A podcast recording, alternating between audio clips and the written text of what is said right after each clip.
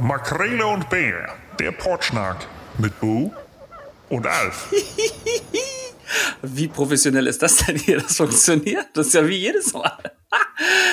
Hallo Alf. Na? Huhuhu. Hi Bo. Wie geht es dir? Äh, äh, gut, gut, gut. Wir haben ja Sommer. Das ist immer klasse und schön und toll. Das ist gut, oder? Ja. Das ist voll gut. Wir haben doch was viel Schöneres, Alf. Es, es hat endlich geklappt. Es hat du's ja, nicht? das äh, Wahnsinn. Nach so vielen Monaten der Vorbereitung hat es wirklich Ja. geklappt. Vor allem, wir haben so viele Themen besprochen, von denen wir gar keine Ahnung haben. Und Ja. jetzt haben wir endlich jemanden, der Ahnung hat. Ja. Wir grüßen die liebe Linda. Hallo, schön, dass du dabei bist. Hallo, ich freue mich auch. Ich kriege ein bisschen Angst, dass ich jetzt Ahnung haben muss von irgendwas. Keine Du hast Sorge. auf jeden Fall äh, hier, ähm, das ist der perfekte Platz für dich auf jeden Fall. Ja, ja, Hier kannst ja. Mhm. du deine Ahnung definitiv zeigen. Hier sitzen auf jeden Fall zwei Nullpfeifen.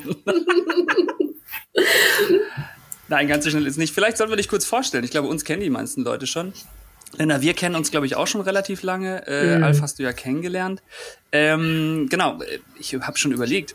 Wir kennen uns richtig, richtig lange. Und zwar haben wir uns mal kennengelernt, glaube ich, auf einer Ausstellung, glaube ich, wo eine neue Fotokamera äh, vorgestellt wurde. Kann das sein? Ja, Mit dem ja. Fotografen auch Kevin McElveny, den habe ich da auch kennengelernt. Da habe ich euch zwei äh, Stimmt. kennengelernt. Da Ich glaube, oh das, das war das. Das ist richtig, richtig lange her. das habe ich voll vergessen. Ja, ich erinnere mich wieder. Wie schön. Ja, genau. Ich haben dachte, du hast mich einfach nur, wie man es damals so gemacht hat, so auf blind auf Facebook geedit. Aber jetzt erinnere ich mich noch, wie wir da standen. Wir haben ja. uns tatsächlich, es gab eine Zeit, an der man nicht die Leute einfach blind auf, auf Instagram angeschrieben hat oder auf irgendwo, genau. Genau, Voll und dann gut. haben wir äh, uns nie aus den Augen verloren. Wir haben sogar zusammen gearbeitet mal. Wir haben einen, einen, einen Workshop äh, zusammen gemacht zum Thema Social Media. Wir haben sogar, ich glaube sogar Studenten von dir, glaube ich, beim, bei dem Gründung eines Verlags, glaube ich, sogar geholfen. Ne? Nee, bei, bei, der, bei der Geburt eines Independent-Magazins, genau. Ja, Ja, genau, das war es, ja, genau. Ja. Das war auch sehr schön. ähm, wenn man äh, das nicht mitgemacht hat, so wie ich, dann kennt man dich vielleicht in Hamburg äh, unter oder äh, als als äh, als als wie heißt das als Host der damaligen Pecha Kutscher Night äh, beziehungsweise dann damals Hamburg off the Record. Ähm, das ist ein Format, wo du einfach oder eine Plattform, wo du Menschen eigentlich Zeit und äh, den Ort gibst, wo sie ihre Geschichten erzählen können. Also in kurzer Zeit werden da Geschichten erzählt, einfach von ganz vielen verschiedenen Menschen. Habe ich das richtig ausgedrückt? Das hast du super ausgedrückt. Du hast richtig recherchiert, in meiner Vergangenheit gegraben. Ja, ich kenne dich ja. Ja, Genau. Ja. Also im Endeffekt kann man sagen, dich interessieren einfach die Menschen und die Geschichten dahinter, so ein bisschen, richtig? Das stimmt. Das stimmt, ja. Genau. Ja. Ja.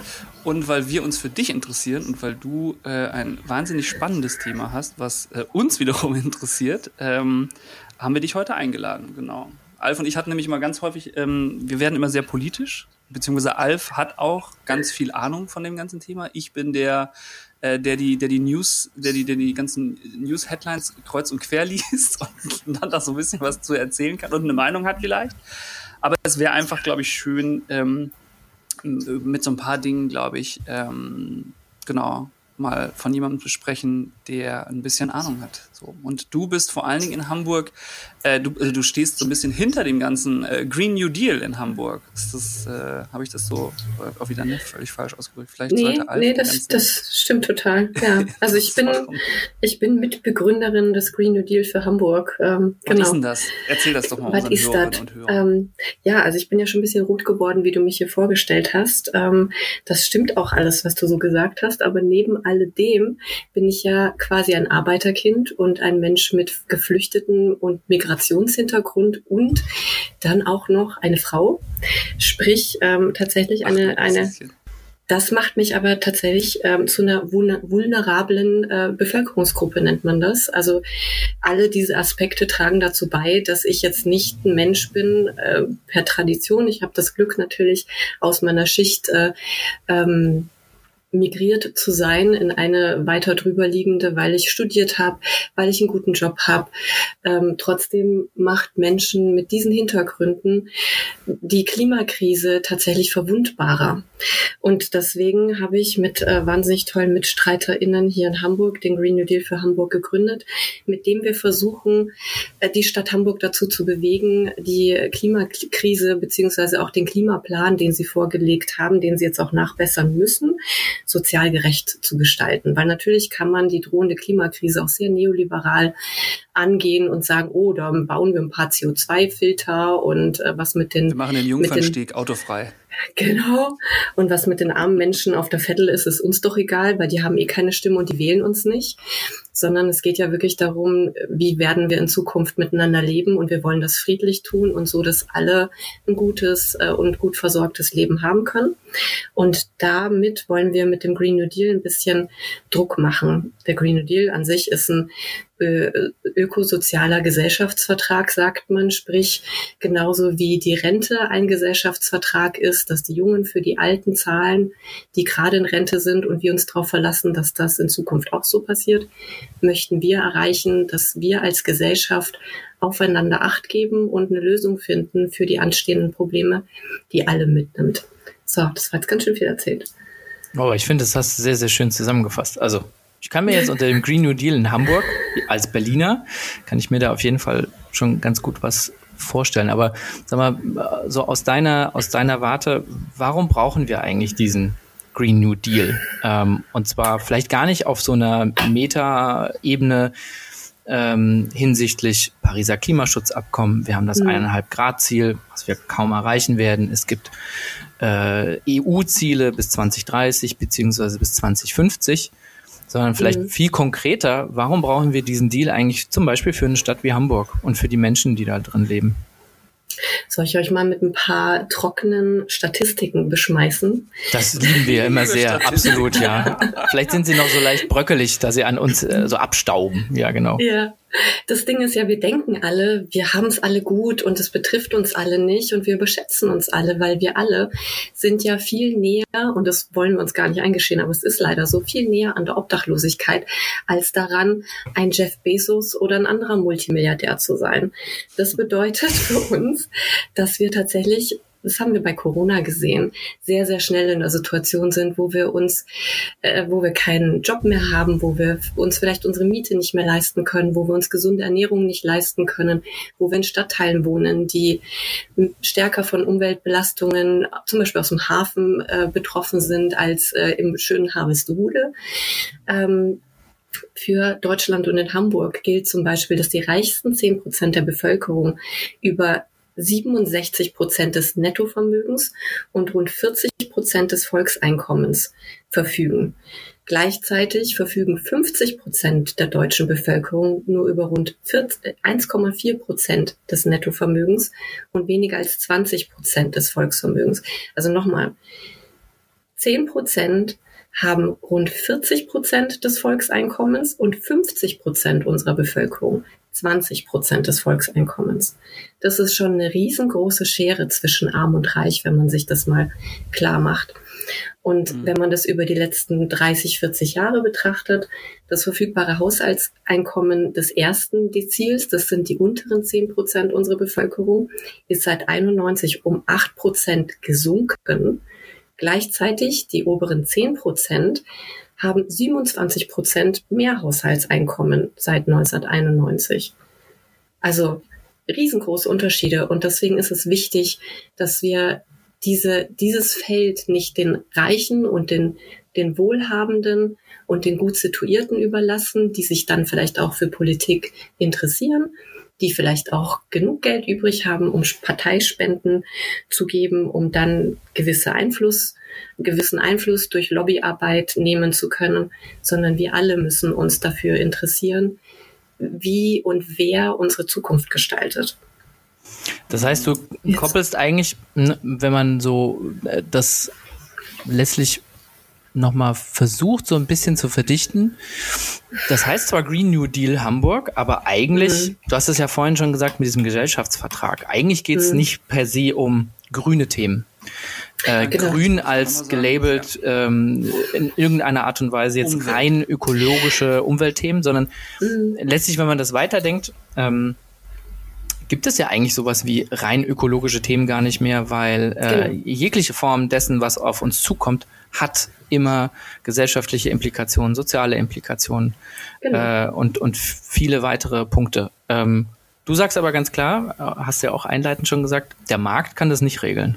Mhm. Oder besser gesagt, der Markt sollte, ähm, der Markt sollte es nicht regeln, weil wir dann quasi eine Verantwortung für eine zukünftige Entwicklung an Menschen abtreten, die dadurch eher reicher werden und diese Kluft halt größer wird. Ist das so ein bisschen genau. die, die Einordnung. Und, und, und denen die ärmeren Menschen oder eben die normalen Menschen, die wir ja vielleicht auch sind, eigentlich Normale egal sind. Menschen. Hauptsache. Friedrich Merz. Naja. Ne? Also Friedrich Merz mit einem genau. durchschnittlichen Deutsch, deutschen Einkommen ja, ja. von einer Million, ne? Also genau, sehr Mittelschicht. Genau. Ja, genau. Der totale Mittelschicht, genau. Ja. Also zu der gehöre ich jetzt nicht. Genau. Also ich, ich glaube. Oh, das tut mir leid. Ähm, dann müssen wir leider hier abbrechen. genau, weil ich habe nämlich keine Stimme als so ein Mensch, wenn ich mich nicht wirklich damit beschäftige. Und ich habe auch gar keine Zeit Zeit, mich dafür eigentlich zu beschäftigen, weil ich viel zu viel mit dem Ende des Monats beschäftigt bin als mit dem Ende der mhm. Welt. Es gibt eigentlich kein, keine grünen Themen oder Umweltthemen oder Klimathemen. Das ist unsere nächste Herausforderung. Klar können wir das als große Überschrift nehmen, aber das ist im Prinzip ein, wie wollen wir unsere Welt gestalten? Das ist die nächste Krise, die ansteht, genauso wie die Corona-Krise, die kam sehr überraschend. Und ich glaube, würden wir jetzt vor zwei, zwei Jahren hier sitzen, würden alle sagen, boah, das sind so Themen, Angstmacherei, geht mich irgendwie gerade gar nichts an und äh, ihr spinnt doch. Aber ich glaube, spätestens seit Corona und seit der Erkenntnis, wie schnell sowas gehen kann, dass sich unsere ganze Lebensrealität verändert, ähm, ist es bewusster, dass wir, dass wir vielleicht mal ein bisschen nachdenken sollten, wie wollen wir eigentlich leben. Das ist immer so, so andächtiges Schweigen. Ich weiß, das ist ein hartes Thema, es tut mir leid.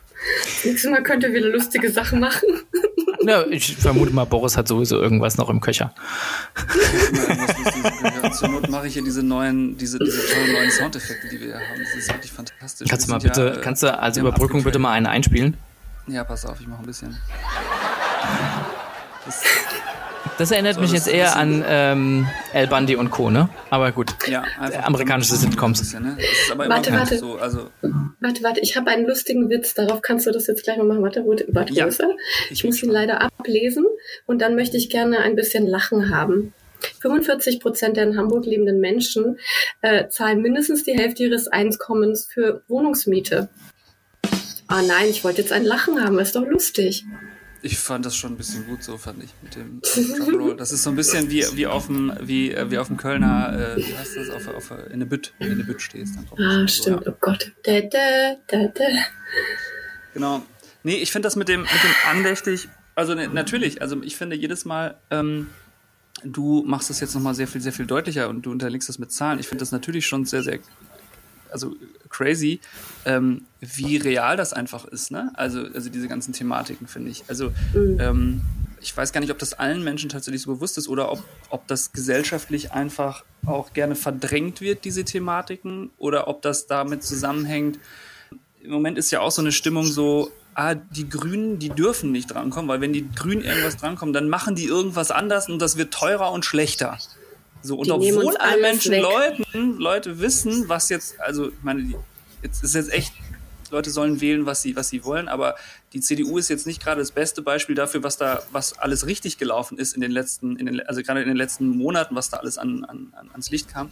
Und die Leute, laut den, äh, laut den Umfragen, wachsen die ja trotzdem wieder in den, in den Umfragewerten. So. Und dann denke ich immer, was, also was muss denn da passieren? Warum, warum ist das denn so, dass die Leute das einfach nicht sehen? Oder ist das einfach, ist das so ein typisches psychologisches Modell der Verdrängung einfach? So, ich mache Augen zu und wird schon irgendwie, werden wir schon irgendwie durchkommen. Aber das hat bei Corona ja auch schon nicht so funktioniert. Ich verstehe das nicht. Also, Alf, du guckst auch irgendwie sehr skeptisch. Ich, naja, das ist, so. das ist tatsächlich die Frage, wie das halt geframed wird. Ähm, und wir haben jetzt gerade, glaube ich, das Hauptproblem in der, in der medialen Berichterstattung über zum Beispiel das grüne Wahlprogramm oder ähm, die jeweiligen Lebensläufe, die auf irgendeiner Webseite stehen. Mhm. Dass da, äh, wir haben es ja beim letzten Mal auch schon eine Desinformationskampagne eigentlich ja genannt. Ne? Also es werden ja mhm. gezielt ähm, Punkte herausgegriffen, falsch dargestellt und zwar nicht nur von einem politischen Gegner, sondern ja auch von den jeweiligen Verlagshäusern, die sich äh, auch noch nicht mal so blöde dafür sind, dann entsprechende Werbungen, äh, Werbeschaltungen auch so zu platzieren, mhm. dass es äh, eine Kandidatin in dem Fall äh, komplett diskreditiert. Ähm, gleichzeitig veröffentlicht die CDU, CSU ein Wahlprogramm, in der das eineinhalb äh, Grad Ziel noch nicht mal vorkommt. Ähm, also da hat, da klafft einfach eine Riesenlücke zwischen dem, was aus unserer Sicht, also wir drei jetzt, was wahrscheinlich aus unserer Sicht notwendig wäre für die Zukunft und dem, was offensichtlich gerade das, das Narrativ sein soll, was die Menschen jetzt gerade brauchen. Und ich glaube, da spielt Corona schon eine extrem große Rolle, denn ähm, dieses wir verzichten auf irgendetwas, das hatten wir ja jetzt seit Anfang 2020 schon sehr stark. Und natürlich ist es ein Problem, ähm, Menschen in so einer Phase nicht nur zu sagen, ähm, die Inzidenzen sind niedrig, bitte tragt aber trotzdem weiter äh, Masken etc., et was als Einschränkung gilt, ähm, sondern gleichzeitig auch noch zu sagen, naja, ganz ehrlich, wenn wir uns, also wenn wir jetzt einfach mal über die Zukunft sprechen wollen und vielleicht über eine Gegenwart plus ein, zwei Jahre, dann müssen wir uns an, an, an andere äh, Rahmenbedingungen gewöhnen. Und ich glaube, für viele ist das, äh, Lena, du hast es ja vorhin auch schon gesagt, wir müssen uns darüber klar werden, wie wir als Gesellschaft leben wollen. Ne? Das ist ein Riesenthema. Das ist für viele, mhm. glaube ich, auch gar nicht greifbar. Mhm. Äh, was heißt denn das als Gesellschaft äh, neu leben? Heißt das jetzt, dass ich meine drei Kinder nicht mehr zur Schule schicken kann? Heißt das, dass ich nicht mehr bei Kick einkaufen darf? Äh, heißt das denn, dass ich noch weniger Geld am Ende des Monats habe? Ähm, und wenn ich, und Bo, dann kommt man zu deinem Punkt, wenn ich dann natürlich eine Partei habe, die sagen, ja, wir haben ja die Erfahrung. Ja, wir haben die Erfahrung und die anderen machen das alles nur teurer, aber wir mit unserer Wirtschaftspower, wir schaffen das. Dann ist das, dann verfängt das, glaube ich, relativ einfach. Und ich kann nicht von jedem erwarten, dass er, ähnlich wie wir, uns jetzt zum Beispiel die Zeit nehmen, um miteinander zu sprechen, äh, um, um Gedanken auszutauschen, dass das jemand in, in seinem Alltag quasi auch schafft und gleichzeitig ein Medium konsumiert, was ihm oder ihr direkt aufzeigt, guck mal, so hängt das zusammen und deswegen muss jeder von uns quasi einen Beitrag leisten und ganz ehrlich, da kommen wir gar nicht rum. Aber ich glaube, dieses, dieses, ähm, da kommen wir gar nicht rum. Äh, das, das, das ist jetzt gerade nicht der Zeitpunkt quasi, das auf, aufs Tablett zu heben. Ähm, um, Linda, wie war das? Ihr habt euch 2019, Ende 2019, glaube ich, gegründet genau. mit dem Green New Deal. Ne? Ja. Dann kam Corona. Mhm. Hattet ihr eine Sichtbarkeit für eure Themen, für das, was ihr da anstreben wolltet? Weil das ist ja schon, Corona hat ja alles überschattet. Mhm. Also ich muss sagen, Corona hat uns total geholfen, weil wir alle mal zur Ruhe kamen, weil du die Transferwege nicht hattest und weil wir viel ähm, direkteren Zugriff zu den PolitikerInnen hatten, mit denen wir hier sprechen und auch mit den Bündnissen, mit den ganzen zivilgesellschaftlichen Organisationen, BUND und you name it, so ne, Umweltorganisationen, Sozialorganisationen, mit denen wir es auch zu tun haben. Ähm, sprich, das Ge Gespräch war einfacher. Wir machen auch aktuell, man nennt es so eklig Advocacy, sprich, äh, wir sprechen mhm. mit PolitikerInnen und, äh, und äh, Organisationen, um da erstmal was anzuschieben, um Renommee zu kriegen, um Kontakte zu haben. Der nächste Schritt wäre während Corona viel schwieriger gewesen. Man nennt das Movement Building. Sprich, Menschen wirklich da zu erreichen, wo es sie betrifft, auf der Veddel in Wilhelmsburg und den echten Menschen, die tagtäglich ähm, mit den, den Folgen der Klimakrise leben werden müssen, äh, mit denen zu sprechen und die zu erreichen, das wäre während Corona überhaupt nicht möglich gewesen. Das ist Gott sei Dank gerade noch nicht quasi steht noch nicht an. Und ich glaube auch total, was du sagst, Alf, dass das ganze Thema gerade auch ähm, wegen ähm, diesem Ausgehungertsein, kulturell, sozial, wir, wir saßen die ganze Zeit zu Hause, wir wollen wieder was erleben, gerade gar nicht ansteht zu verzichten. Deswegen glaube ich ganz, ganz ehrlich, ähm, um ein bisschen schwarz zu malen, es muss erst noch schlimmer werden, bevor es besser werden kann. Mhm. Deswegen bauen wir das auch peu à peu auf, um dann halt einfach hoffentlich bald möglichst ähm, wirklich was bewegen zu können. Wäre dann zum Beispiel, wenn wir jetzt mal nur ein paar Monate nach vorne gucken, ne? wir haben eine Bundestagswahl, die ansteht, mhm. äh, ansteht.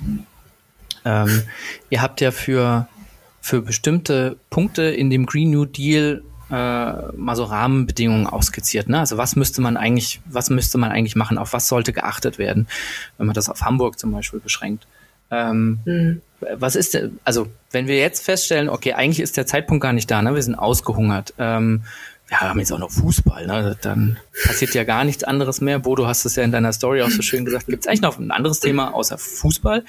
Ähm, nee, nee, gibt's gerade nicht. Mhm. ähm, hast du da verbindest du mit, mit einer der Parteien, die jetzt tatsächlich äh, zur Wahl stehen, eine, eine gewisse Hoffnung, dass euer Green New Deal damit unterfüttert wird. Und du musst, selbst wenn es das gäbe, musst du gar nicht sagen, welches es ist, aber das ist ja schon, finde ich, eine, eine relevante eine relevante Kiste, wenn du sagst, wir machen gerade, wir versuchen gerade ein Movement aufzubauen oder haben eins aufgebaut. Wir versuchen ja. an PolitikerInnen heranzutreten, um zu sagen, Leute, dieses Thema ist wichtig. Ne? Jetzt könnte ich mir vorstellen, dass das vielleicht bei einer Partei wie bei der Linken auf einen ganz anderen Resonanzboden fällt als bei einer FDP. Bei den Grünen aber vielleicht auch oder auch bei der CDU, CSU. Wie, wie sind da deine Erfahrungen? Ähm, ja, also wir sind ja hier in Hamburg, wo die Welt auch ein bisschen anders ist, wo eine SPD eigentlich eher eine CDU im hm. Schafspelz ist. Ähm, da Uch, das ist ja wie in Berlin. Ja, yeah, naja. Ähm, also in Berlin habt ihr es schon ein bisschen besser äh, mit Rot-Rot-Grün. Ähm, okay.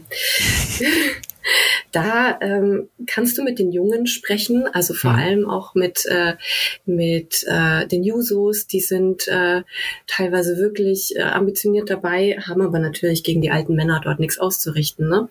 Die Grünen sind als kleiner Koalitionspartner, Gott, ich, ich plaudere gerade ein bisschen aus dem, aus dem Nähkästchen, aber vielleicht macht das auch ein bisschen Druck, sehr, sehr wenig mutig. Die haben sich hier mit großen Wahlversprechungen und ganz viel Pathos wählen lassen.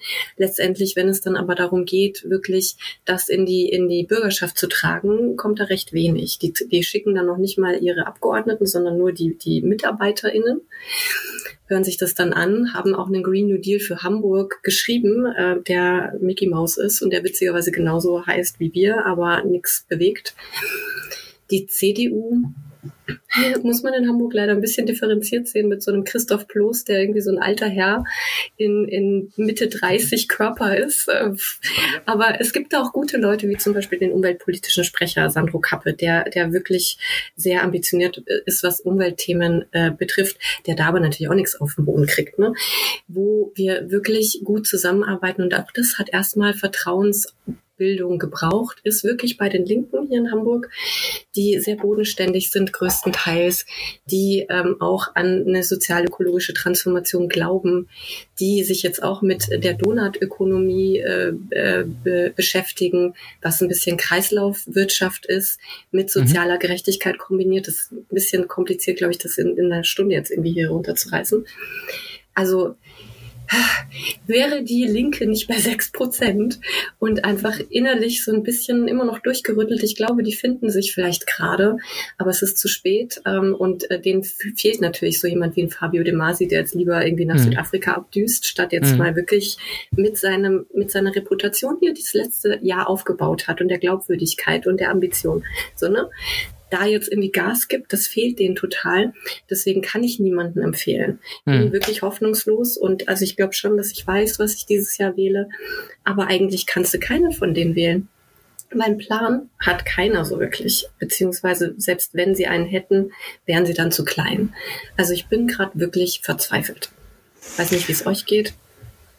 Ja, also mh, mm, verzweifelt würde ich meinen Zustand noch nicht nennen, aber ich kann den, ich kann den total äh, gut von dir nachvollziehen. Ähm, ich sehe ja ähm, durchaus hier auch in Berlin, ähm, wie bestimmte Themen vorangetrieben werden, welche Themen auch gar nicht vorangetrieben werden. Und was ich halt in dem Fall auch immer sehr spannend finde, ist, wenn du tatsächlich in den lokalen Raum gehst und guckst, na ja, was, was bedeutet das denn eigentlich dann konkret, wenn wir bestimmte Veränderungen vorantreiben wollen? Da sieht man das in Berlin halt immer wieder dass es dann eben ähm, vor allem, ich glaube, vor allem zwei Punkte sind, die so, einen, so eine positive Entwicklung, egal ob die von einem Green New Deal beeinflusst wäre oder von anderen sozialen Fragen, immer wieder hemmt. Das eine ist eine unglaublich langsam arbeitende Verwaltung, unglaublich lange Prozesse, äh, um zum Beispiel bauliche Maßnahmen durchsetzen zu können, äh, nur einmal Stichwort Luftfilteranlagen in Schulen oder Pop-up-Radwege, die nicht mehr Pop-up-Radwege sein dürfen. Nur um zwei Punkte zu nennen, ähm, die, die, wo man sich tatsächlich die Haare rauft, wie ein Staat auf dieser Ebene funktionieren kann, wenn man solche langen ähm, Fristen hat, äh, um dann spontan reagieren zu können. Und gleichzeitig hat man Relikte wie, wie die Verlängerung der A100 zum Beispiel da hinten raus für ein gar nicht mehr äh, eigentlich realistisches Verkehrsaufkommen, äh, wo, wo dann teilweise auch recht populistisch dann von der Seite wiederum von einem Rückbau gesprochen wird, der auch wiederum null Sinn macht. Ähm, das heißt, ich finde diese Versatzstücke im Lokalen, da merkt man einfach, was, was Bezirke oder auch eine Stadt quasi leisten kann. Ähm, um, um da auf deine Frage nochmal einzugehen, ich, ähm, ich habe da letztes was gehört, das fand ich eigentlich ganz schön. Äh, es sollte die Option geben, äh, ich war hier bei der Wahl, ich habe mir alles durchgelesen, aber ich kann keine dieser Parteien oder Personen wählen. Deswegen kreuze ich keins an oder keine Dafür, Wahl oder hm. nicht vorhanden.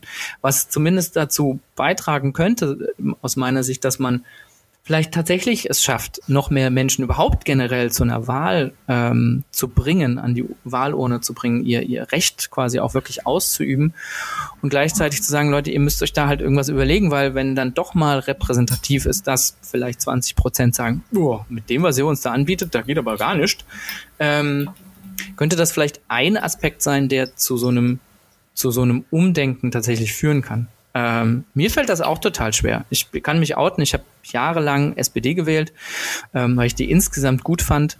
Ähm, dann dann gab's Schröder, Hartz IV und Co. Und du hast so gemerkt, da erodiert gerade etwas, auch innerhalb einer Partei und äh, innerhalb dessen, wofür die Partei steht. Das hat auch viel natürlich mit dem politischen Gegner zu tun, mit der Art und Weise, wie Angela Merkel auch da äh, die CDU transformiert hat, wie sie die SPD damit mit transformiert hat. Mittlerweile kann ich das auch, äh, seit ich hier in Berlin jetzt äh, lebe, seit 2009 ähm, und, und sehe, was da passiert, ähm, da kann man, kann ich zumindest nicht mehr mit ruhigem Gewissen auch SPD wählen. Das geht einfach nicht. Also dazu ist mir das, was äh, was die Koalition macht oder auch, auch Müller da vorne ran, äh, aber auch viele andere in, in der Partei äh, machen, das ist äh, schlicht und einfach nicht gut genug und zu wenig. Äh, gerade, und da muss ich auch sagen, gerade in Hinblick auf diese Zukunftsthemen. Also wir können viel über Gegenwart sprechen. Ne? Da kann man natürlich äh, die bestehenden ähm, Entscheidungsträgerinnen dafür verantwortlich machen. Aber ich finde, was auch Corona gezeigt hat, ist, es fehlt völlig das Personal dafür, eine Strategie aufzusetzen und einen Plan, einen Plan zu erarbeiten, der länger trägt als drei Wochen. Und man sagt, ja, dann gucken wir doch mal, ob wir wieder aufmachen können. Und das ist ja übertragbar auf vieles, ne? Ähm, das, das werdet ihr ja auch in Hamburg so erlebt haben. So, ähm, man sieht es aber auch, es fehlt der Plan. Und wenn mal eine coole Sache wie zum Beispiel das Lieferkettengesetz mal an den Start gebracht wird, dann ist aber die Lobbyarbeit da und dann wird das verwässert bis zum Abwinken. Und man kann zum Schluss froh sein, dass so ein Lieferkettengesetz irgendwie durchgegangen ist und dass wir es endlich haben. Hurra! Oh, das wäre jetzt der Moment für einen Tusch. Ich dachte, du kommt noch irgendwas, aber pass auf, nee, warte, Moment. Nee, erstmal Hurra. Jetzt, pass auf. Aber es ist natürlich super viel rausgestrichen worden, was äh, für viele, viele Menschen weltweit äh, unglaublich wichtig wäre. So, ne? Und in dieser Gemengelage sind wir und ähm, ganz ehrlich, ich fühle mich da auch von puh, nahezu keiner Partei wirklich richtig gut vertreten. Also es, es wird auch mir schwerfallen, da ähm, einen Kreuz äh, zu machen, äh, auch wenn ich im Kopf habe, wen ich wählen werde, weil es, glaube ich, an der Zeit ist. Ähm, ja, aber es ist, man merkt einfach, es sind so viele, es sind so viele Baustellen, wo du merkst so, nee, also mit den Rezepten, die ihr gerade habt, kommen wir nicht weiter. Ich finde, ja. es sind ja auch keine Rezepte, ne? Also es sind nur die, die Headlines von den Rezepten. Oder nur die Headlines, ja, ist noch schlimmer, ja. ja immer. Also das ist es ja, weil es steht ja wirklich viel drin zu allen Themen, außer in manchen. Aber ich finde, es fehlt dann halt eigentlich an, an Substanz, also an, okay, was, was heißt das denn? Und vor allen Dingen, was heißt das denn für die nächsten, wie du schon sagtest, zwei Jahre? Also man kann ja froh sein, wenn überhaupt so eine, so eine, also es wird ja, das ging ja auch alles in Corona so, der, der, ähm, der Begriff des Auf Sicht fahren. Ich habe irgendwie das Gefühl, es wird immer nur auf Sicht gefahren da hatten wir ja letztens auch schon die, die Diskussion drüber. Ich verstehe das nicht, warum wirklich immer nur eine Politik der, der jetzt, es wird immer nur jetzt Politik gemacht. Obwohl wir ja eigentlich gucken müssen, was, also was, was kommt denn hinter der nächsten Kurve? Was kommt denn da im Nebel? Was, also das, dafür muss ja eigentlich Politik gemacht werden, weil das jetzt ist ja, come on, also da ist jetzt, ne, also da kannst du eh nicht mehr viel, viel machen, so, also übertrieben. Ähm, das hat mich halt immer total, äh, ja, verdutzt. Ich finde die, die Idee, aber die du gerade gesagt hast, total gut, dass ähm, dass man ein Kreuz setzen kann mit, ähm, ja, ist ja schön, ich will auch gern wählen, aber das ist alles scheiße, dass man das ankreuzen kann. Das fände ich, glaube ich, total toll. So was fände ich total schön, um tatsächlich, wie du schon sagtest, das sichtbar zu machen, was wir also was wir zumindest, wir drei irgendwie ja auch fühlen. Und man kann das ja auch so ein bisschen belegen. Ich hatte das letztens auch gesehen, ähm, dass diese, ähm, diese, diese Altersdiskrepanz ja so krass ist einfach. Ne? Also der unter 30-Jährigen, was würden die wählen? Und der Ü60-Jährigen, was würden die wählen? Und die Ü60-Jährigen waren irgendwie, keine Ahnung, jetzt aus dem, weiß ich nicht mehr genau die Zahl, deswegen muss ich aufpassen, aber es waren irgendwie 20 Millionen und die U30-Jährigen waren 8 Millionen. Also das heißt, selbst wenn die beide komplett konträr wählen würden, würden trotzdem die Ü60-Jährigen quasi, das würde umgesetzt. Und allein ich habe jetzt auch keine Lösung für, aber allein das ist ja schon ein Problem im System. Ne? Also das ist ja nur eine Politik, die schon für, für Ältere dann in dem Fall stattfindet. Mhm. Also ich fände es jetzt auch nicht gut, wenn es andersrum wäre, macht auch keinen Sinn. So, also wo es ja auch Ideen gibt, okay, es macht halt Sinn. Äh, ich, ähm, den Namen habe ich jetzt vergessen, aber ich hab, äh, bei, bei Twitter hat jemand geschrieben, es wäre voll geil, wenn man ähm, die, die Wahl Stärke quasi, also das, die, die Kreuzstärke anhand der äh, Potenzial des potenziell zu erreichenden äh, Lebensalters koppeln würde. Also das heißt, wenn du noch 40 Jahre zu leben hast, dann ist deine Stimme halt mehr wert, als wenn du noch 20 Jahre zu leben wirst. Ich weiß, das hat sie auch, also es war, war, war, eine, war eine Frau, die das geschrieben hat.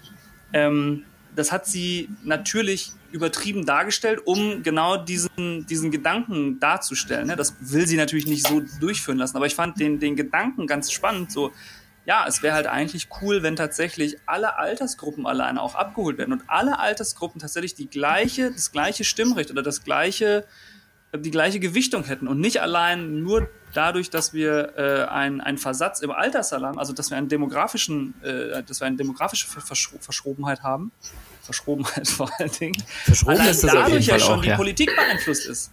Also, ne, also dass nur durchs Ja. Alter unserer Gesellschaft schon die Politik dadurch schon beeinflusst ist. Das ist ja schon ein Fehler eigentlich. Das kann ja so eigentlich nicht sein. Auch wenn wir sprechen von auf Sicht fahren, sondern langfristig zu gucken. Das, das führt ja auch zu einer, das, das führt ja auch zu einer ähm, Politikverdrossenheit bei gewissen Bevölkerungsgruppen oder Bevölkerungsgruppen fühlen sich auch gar nicht mitgenommen oder abgeholt, auch weil dieser Politikersprech manchmal einfach völlig langweilig, unverständlich ähm, abgehoben ist. Ne? Deswegen klar, also dieses Ankreuzen finde ich ganz spannend, nur es ist es ist so wenig konstruktiv.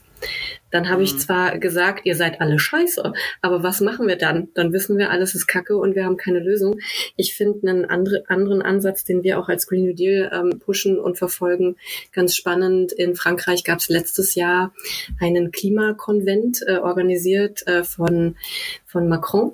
Ähm, also wirklich von oben äh, tatsächlich gewünscht, ähm, eine Bürgerinnenversammlung, die tatsächlich geguckt hat, demografisch holen wir wirklich jeden ab. Also von dem Menschen mit Migrationshintergrund, Opi, Teenie, Mutti, alles ist dabei. Ausgeglichen, so wie es in der Gesellschaft repräsentiert ist, weil viele Menschen gehen gar nicht wählen.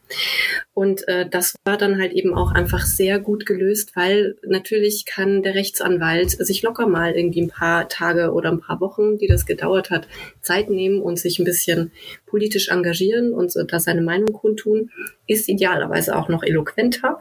Das wurde dadurch gelöst, dass es sehr, sehr gut moderiert war, dass die Menschen, die da eingeladen wurden, es waren 150 aus, äh, an der Zahl aus ganz Frankreich, aus allen Bevölkerungsschichten, wurden für die Zeit entlohnt. Also quasi, wenn sie nicht arbeiten konnten, war das jetzt kein großer Nachteil für sie, sondern sie konnten da ganz beruhigt teilnehmen und ihre, ihre Stimme ähm, hörbar machen.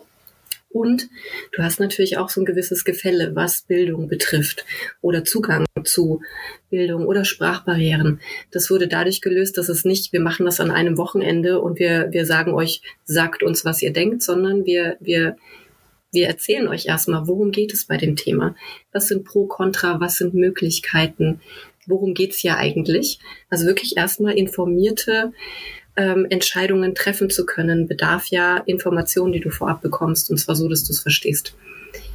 Und völlig unerwarteterweise kam bei diesem Klimakonvent viel radikalere, also nicht gewalttätigere, sondern ähm, viel ähm, entscheidendere, bewusstere, extremere, gewolltere Entscheidungen raus, als man erwartet hat.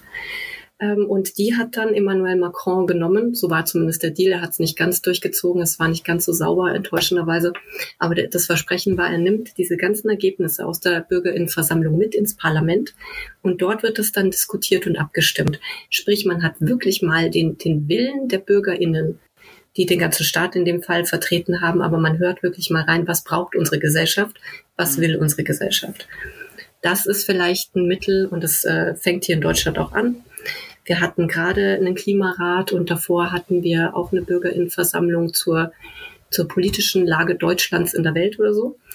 Das fängt hier an und es kommt ganz gut an, es sind tolle Ergebnisse, die dabei rauskommen. Ich glaube, das kann Menschen motivieren, sich wieder mehr für Politik zu interessieren und sie auch zu gestalten. Letztlich brauchen wir ja, sehr gut. Ja, wir brauchen Applaus, absolut.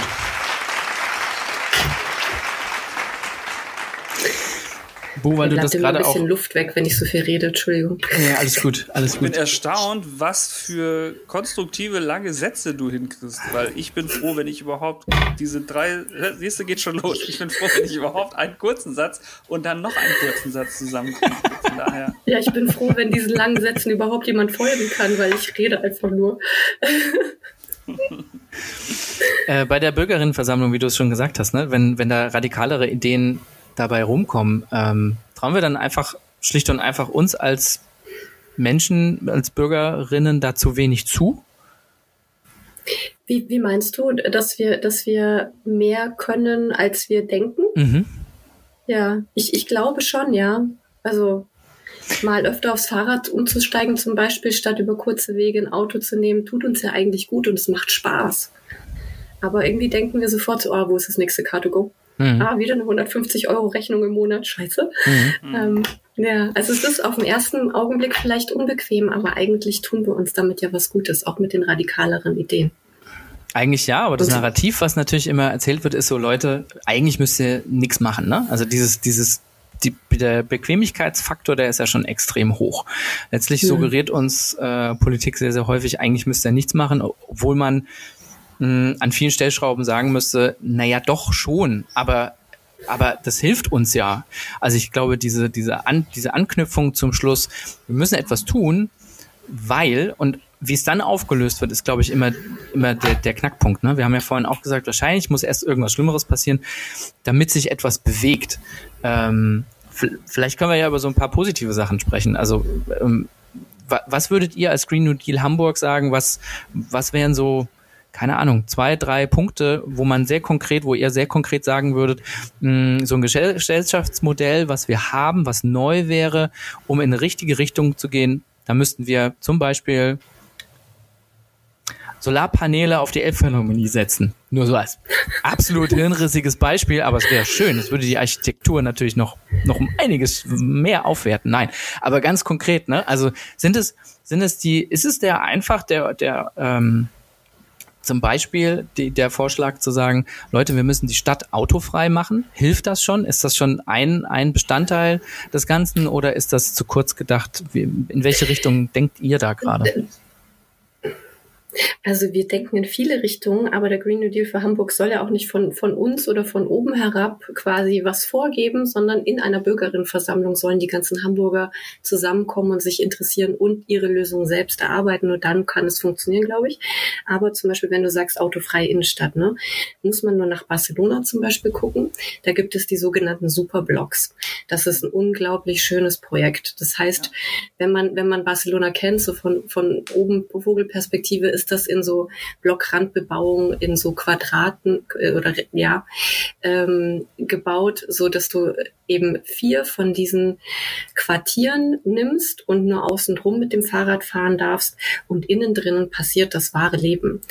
Da können Menschen wieder auf der Straße gehen. Du kannst deine Kinder auf die Straße lassen, ohne dass du Angst hast, dass sie platt gefahren werden. Die Luft ist viel besser. Die Gemeinschaft ist viel besser. Alt und Jung kommen zusammen. Man hat wieder Straßenfeste, kleine Läden öffnen wieder und werden da angenommen, Cafés, Restaurants, aber du hast eben auch öffentlichen Raum, in dem du nicht, wie hier fast überall in Hamburg, erstmal bezahlen musst, um überhaupt da sein zu dürfen. Und dann kostet dein Kaffee 4,50. Es schließt schon so viele Menschen aus, sondern jeder kann da sein Picknick von oben in der Wohnung mitnehmen, trifft da seine Nachbarn. Und es ist, das tut uns allen gut. Weniger Umweltbelastung, mehr sozialer Kit quasi, mehr sozialer Zusammenhalt. Und äh, wir können einfach unsere Stadt wieder für uns nutzen. Es ist nicht alles besetzt von den großen Ketten und von den dicken Autos, sondern unsere Stadt gehört wieder uns. Das hat was mit sozialer Gerechtigkeit und Zugang auch zu tun. Zum Beispiel, also es ist ein kleines Beispiel, ähm, wo wir mit dem Green New Deal für Hamburg sehr dahinter stehen können. Und hast du das Gefühl, dass, äh, dass solche Ideen in euren Gesprächen mit den jeweiligen Entscheidungsträgerinnen verfangen? Also du hast es ja schon gesagt, es muss natürlich von den Bürgerinnen selber kommen. Ne? Wenn das nicht von, von äh, den Menschen selber kommt, dann ist es unglaublich schwer, diese Akzeptanz ja zu haben, hey Leute, lasst uns das gemeinsam angehen. Ne? Mhm. Bei einer Bewegung wie Fridays for Future reden wir ja sehr, sehr viel über die Jungen. Gleichzeitig, Bo hat es ja gesagt, wir haben 20 Millionen ältere Menschen, die wählen, aber die ja nicht per se immer nur gestrig sind ne? und nicht immer nur konservativ sind. Das heißt, ich frage mich immer so, wie, wie, wie schafft man jetzt, vielleicht ähnlich wie Macron, wie schafft man denn jetzt eigentlich diesen Übersprung von, da sind gute Ideen, die haben wir abgecheckt, die haben wir gemeinsam erarbeitet und jetzt geht's aber ins, ins Doing. Wie, wie kriegen wir das hin?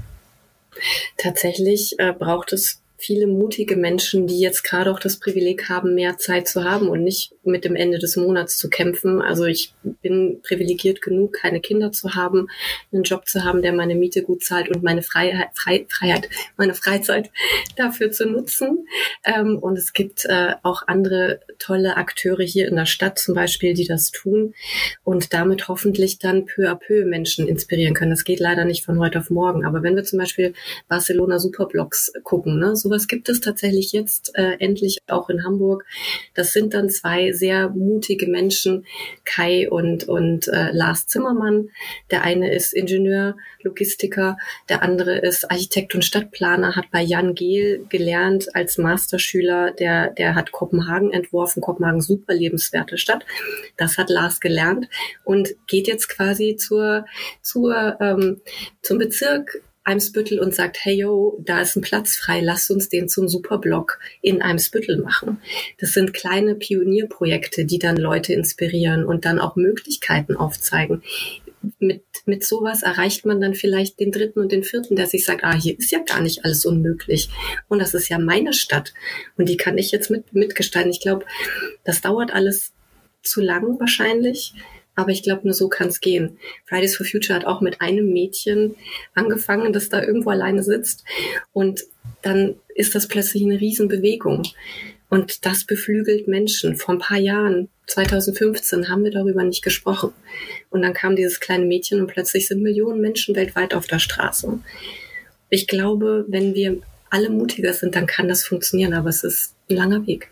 Warum hast du dich denn entschieden, mutiger zu sein und selber diesen Weg einzuschlagen, denn der ist ja nicht der einfache. So, ne? Du könntest ja auch sagen, ja. hast ja gerade schon aufge aufgezählt, deine Privilegien, die du hast. Ja. Ähm, da könnte man ja auch easy sagen, ja, komm, ach, bis das jetzt alles in Realität wird, 20, 30 Jahre, easy. Also was ist für dich so dieser, da muss, da muss ja in dir ein, ein Antrieb sein, der sagt so, nee, damit möchte ich mich nicht zufrieden geben. Da will ich, da will ich was machen, ähm, statt einfach so. Hm ich glaube, für uns alle gibt es irgendwann den Moment, in dem wir ach, auf Deutsch, auf, auf Deutsch schwierig, auf Englisch sagt man woke werden, ähm, indem wir uns politisieren. Bei mir war das 2015. Ich war zufällig in Budapest, äh, als äh, die Flüchtlingswelle ähm, in Budapest einfiel und dann am Gelati Bahnhof diese ganzen Menschen gestrandet sind und da auf der Straße übernachten mussten. Ich kam gerade von der Hochzeit nach Hause und dachte mir, was ist hier los? Und dann wird man sich seines Privilegs bewusst. Ich bin, wie gesagt, äh, Mensch mit Migrationshintergrund, genau da komme ich her. Und sich dann bewusst zu machen, meine Eltern sind geflüchtet mit mir, da sind geflüchtete Menschen, die gehen nicht von zu Hause weg, weil sie keinen Bock haben, da zu sein, bei ihrer hm. Familie, da wo sie ihr Haus gebaut haben, da wo es ihnen eigentlich gut geht, sondern die gehen irgendwo hin, weil sie dort nicht mehr leben können. Aus welchem Grund auch immer, ob das jetzt Umweltkatastrophe, Dürre, Krieg, Ressourcenkämpfe, die wir in Zukunft haben werden, sein werden. Und ähm, über die Jahre bin ich da also von einem sehr naiven, unpolitischen Menschen hin zu, zu mehr Bewusstsein geraten und wusste, ich möchte selbst keine Kinder kriegen aus Gründen, auch aus diesen Gründen, weil ich weiß, in 20, 30 Jahren wird es hier noch viel hässlicher. Aber ich kann jetzt meine Zeit und meine Stimme, sorry, äh, Utop wäre so wirklich so, so äh, Endzeit-Szenarien, aber ich kann jetzt meine Zeit dafür nutzen, idealerweise irgendwas besser zu machen, statt bei Zalando einkaufen, einkaufen zu gehen oder wo auch immer so, ne, zu konsumieren, statt dass oder H&M oder eine andere Menschen, Kette oder H&M oder ja genau, ja, ja. überall. genau, also man kann einfach überlegen, was will ich mit meinem Leben anfangen und da ich ja, wie Boris ja in der Einleitung äh, erzählt hat, immer schon nebenbei irgendwelche völlig verrückten Projekte hatte, war das, als ich mit Off the Record aufgehört habe, weil ich dachte, oh, jetzt hast du es schon so oft gemacht, du brauchst wieder neue Herausforderungen, habe ich ganz bewusst Platz gelassen und habe dann Menschen getroffen, mit denen ich den Green New Deal machen konnte es ist ja einfach genau hingucken und spüren, was ist einem wichtig und äh, machen.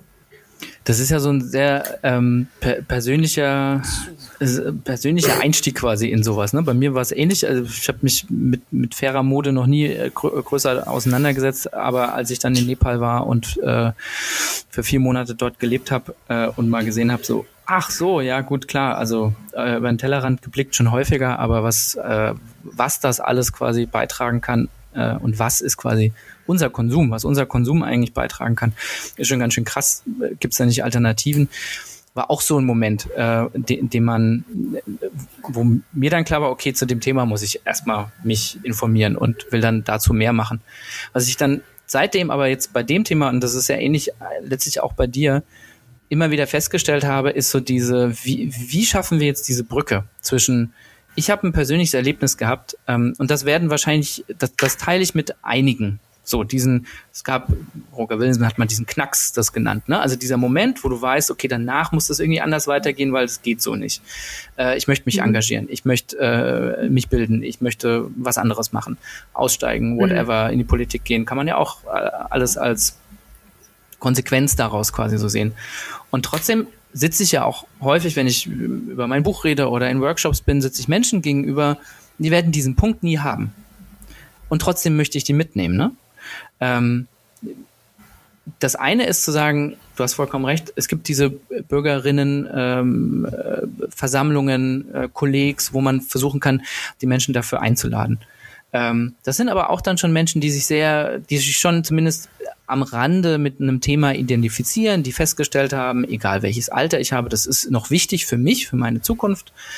Ähm, wie kriegen wir die anderen? Hast du da, hast du ein, ein Bauchgefühl oder eine Idee, wie, wie wir einfach, wie sich das eigentlich bei diesem ganzen Rauschen, was wir da draußen haben, tatsächlich noch bei Menschen verfangen kann, die dann sagen, die wir, die wir mitnehmen müssen, damit wir diese, diese Basis haben, um dann tatsächlich zu sagen, nee, das Narrativ ist nicht, äh, wir machen mal so weiter, sondern das Narrativ ist, die Leute möchten gerne eine Veränderung, weil das wichtig für ihre Zukunft ist. Wie, wie, wie schaffen wir das? Hm. Ich sehe das in Deutschland relativ schwierig. Man muss im Prinzip Hoffnung und Enthusiasmus für was Unbekanntes Neues schaffen. Ne? Und mhm. da sind wir, wir, wir Deutschen, oh Gott, ich bin jetzt auch Deutsch seit vier Jahren. Wir, wir Deutschen sind. Haben wir noch ein Fähnchen-Emotikon? Äh, ja, danke. Oh, schön, ja. Endlich Kartoffel. Ja, mit ein bisschen Gouache-Suppe. Ähm, wir sind da tatsächlich weniger, ähm, da, da ist Kartoffel drin. Ähm, da sind wir tatsächlich jetzt nicht so nicht so begeisterbar wie zum Beispiel in den USA, aber das sieht man auch im Fridays for Future. Es ist äh, eine gewisse Bevölkerungsgruppe, die bei Fridays for Future aktiv ist. Das ist eine gute Mittelschicht an, an jungen Leuten. Aber Menschen mit Migrationshintergrund siehst du da hier relativ wenig. In den USA ist es ganz anders. Da gibt es eine ähnliche Bewegung wie Fridays for Future, die heißt Sunrise Movement. Und da ist es tatsächlich sehr gemischt. Da sind es Menschen ähm, aus der Black Community ähm, mit, äh, mit äh, Native American Hintergrund, ähm, aus, äh, aus armen, aus reichen Schichten, die tatsächlich super viel bewegt haben. Und das sehen wir jetzt. Äh, die haben Biden in, im Wahlkampf so hart gepusht. Das ist nicht von ungefähr, dass der jetzt plötzlich erneuerbare Energien macht, dass er irgendwie mhm. ähm, eine National Workforce Corps und so weiter ähm, äh, gründen möchte, ähm, um Arbeitsplätze, grüne Arbeitsplätze zu schaffen, um eine ökosoziale Transformation zu schaffen, sondern das waren Menschen, die selbst betroffen waren, die aber gute Leader in ihren Gemeinden hatten, die sich schon engagiert haben und diese Tradition haben wir leider in Deutschland nicht ähm, die diese Leute mitgenommen haben. Da ist äh, das schillerndste Beispiel natürlich Alexandria Ocasio-Cortez, mhm. die aus einem Arbeiterhintergrund kommt, die aus der Bronx kommt und von dort aus jetzt im Kongress ist. Das sind Galionsfiguren, die unfassbar glaubwürdig sind. Das haben wir hier in der Politik leider auch nicht so. Mhm. Es ist eine gewisse Geschichte an Menschen sehr karriereorientiert. Das ist meistens wenig inspirierend für Leute. Aber wenn wir es schaffen, hier aus dem Arbeiter ähm, Hintergrund oder aus dem Migrationshintergrund mehr Leute zu fördern, die sich trauen, diese diese Ämter mal anzunehmen. Es gibt eine, eine, eine, ähm, eine Aktion, eine Organisation, die heißt Brand New Bundestag hier in Deutschland, die ist angelehnt an Brand New Congress. Ähm, ich weiß nicht genau, was ich jetzt hier von Brand New, Brand New Bundestag halte, aber im Prinzip lehnen die sich sehr an Brand New Congress an, die in den USA eben diese jungen Leute aus den Communities, die Engagierten gefördert haben, damit die in Ämter kommen. In Deutschland ist es, glaube ich, auch wieder ein bisschen sehr elitär, was man da so sieht. Leider. Das wäre aber ein guter Ansatz, dass du irgendwo eine Organisation hast, die diesen Menschen eine Hand gibt und sagt, ich sehe Potenzial in dir, du kannst das, ich empower dich, ich glaube an dich, ich gebe dir alle Werkzeuge in die Hand und ich gebe dir eine Plattform und wir helfen dir, einen Impact zu machen. Weil als Mensch mit Arbeiterhintergrund oder Migrationshintergrund schaffst du das in Deutschland ohne Hilfe, ohne Menschen aus einer privilegierteren Schicht, die das jetzt auch so sehen, vielleicht können das wir drei sein, ähm, die dann eben da eine helfende Hand bieten, glaube ich, kriegen wir es nicht hin, weil der Rest zu stark ist. Und dafür ist, ich bräuchte es. traurige Messages, es tut mir total leid. Nee, das ist okay, aber ähm, das, das ist so nun mal so, ne? Also man sieht das ja auch immer wieder. Ja. Ähm, ähm, du hast ja vorhin auch schon diesen, diesen Lobbyismus angesprochen und dieses Advocacy. Mhm. Ähm, ich glaube, ohne das und jetzt mal das positiv gemünzt, ohne genau so eine Form von finanzieller Unterstützung ähm, geht das nicht. Ne? Nichts anderes ist der Grundgedanke vom, vom Grundeinkommen. Also mhm. Sicherheit zu schaffen, damit bessere Entscheidungen getroffen werden. Ähm, und freiere so wäre es ja Entscheidung freiere auch. Entscheidung, genau. Ähm, bessere stimmt gar nicht. Freiere Entscheidung, hast du vollkommen recht. Ähm, und so ähnlich wäre es ja genau in solchen Punkten auch zu sagen, es braucht eigentlich eine Förderstruktur, äh, von Stiftungen etc., die sich zu bestimmten Themen äh, auseinandersetzen, die genau in mhm ja, in diese Menschen, also in die zukünftigen Entscheiderinnen quasi investieren, zu sagen, hier, ähm, hier bekommst du diese Freiheit, um an bestimmten Themen zu arbeiten, um Expertin zu werden in einem Thema, ja. um po äh, Politik ja, posi positiv zu, zu bearbeiten. Aber auch da wieder, ne, die Frage, warte mal, eine Geschichte davon gibt's in Deutschland eigentlich nicht. Wir haben da keine Vergangenheit, wo, wo wir sowas mhm. ähnliches schon mal gemacht haben. Es wäre halt tatsächlich nochmal komplett neu aufbauen, damit, damit man das überhaupt unterstützen kann. Ne? Genau. Und man muss dann die betreffenden Leute auch da abholen, wo sie sind, weil ich erinnere mich ja alleine nur an mein Studium. Ich habe bis zum Schluss nicht gepeilt, wie diese ganze Struktur und diese Politik da drin funktioniert. Keine Ahnung, wie ich, wie ich einen Master in Architektur geschafft habe. Habe da halt einfach irgendwie nicht durchlaviert. Aber die, ja, danke.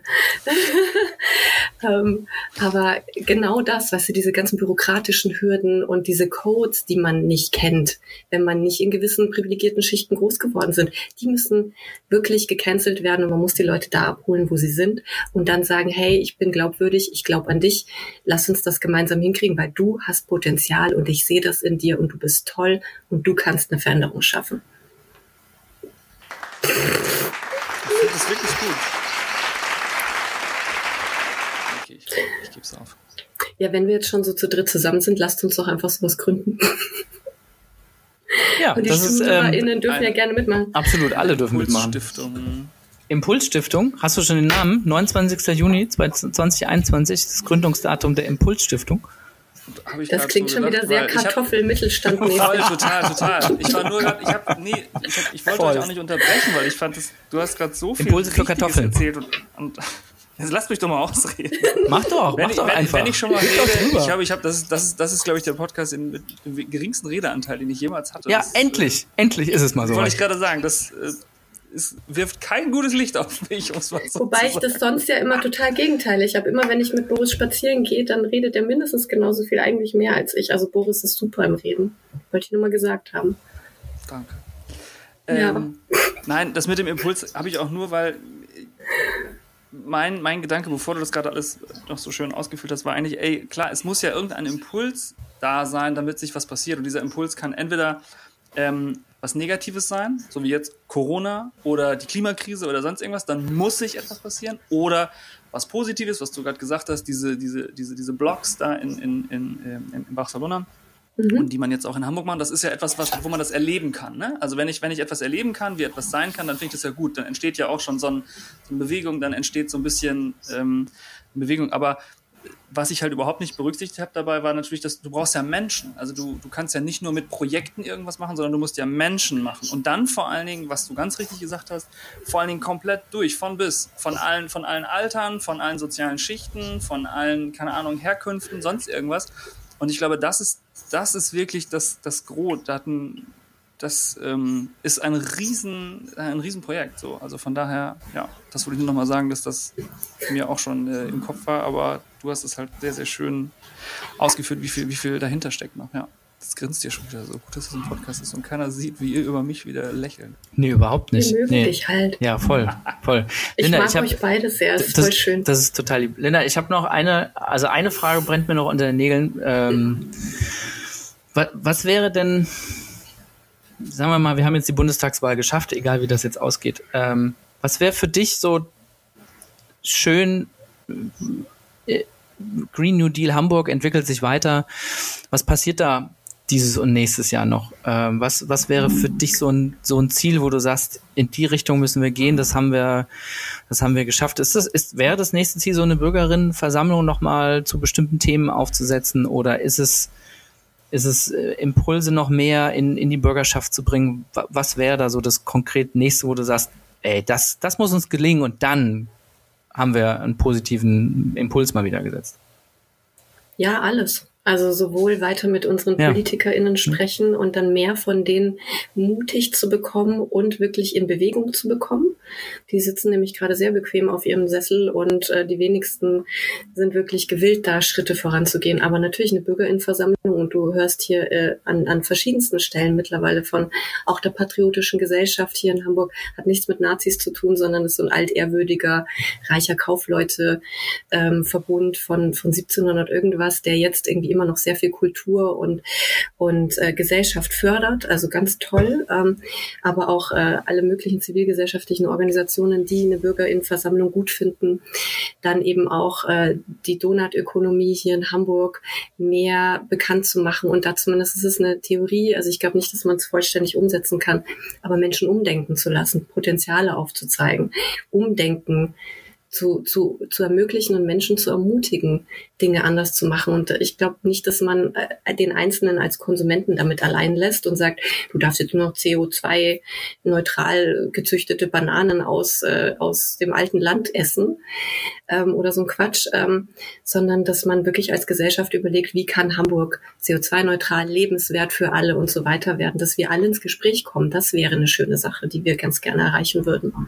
Ich glaube, da kannst du auch ganz, ganz vielen Menschen, glaube ich, so einen Stein vom Herzen nehmen, ne? Weil ich glaube, es gibt ja schon ganz, ganz viele Menschen gerade, die das machen, die sich aber denken, boah, das ist ganz schön anstrengend und das ist ganz schön, ich bin hier alleine und so. Und wenn du denen, glaube ich, das Gefühl gibst, dass das halt mit mehreren ist, glaube ich, äh, ist das für ganz viele, glaube ich, ähm, ich will jetzt nicht sagen, dass das psychologisch entlastend ist, aber ich glaube schon, dass das natürlich in, in positiver Art und Weise ähm, dieser Bewegung, glaube ich, auf jeden Fall beitragen würde. Ne? Also das kann ich mir schon ja. vorstellen, auf jeden Fall. Ja. Lasst uns einfach wieder wie eine Gemeinschaft fühlen, die miteinander was voranbringt. Das wäre schön. Danke, dass wir ins Gespräch gekommen sind, würde ich sagen. Vielen Dank, liebe Danke Linda. euch Stimmt, für die wir, sind, wir, sind, wir sind schon am Ende unserer, unserer Sendung. Verrückt, ne? Das ist geflogen wie nur, wie nur was diesmal, Folge 7. Ja, ja eine besondere Folge. Mit unserem, mit unserer Premierengästin, Linda. Vielen, vielen Dank.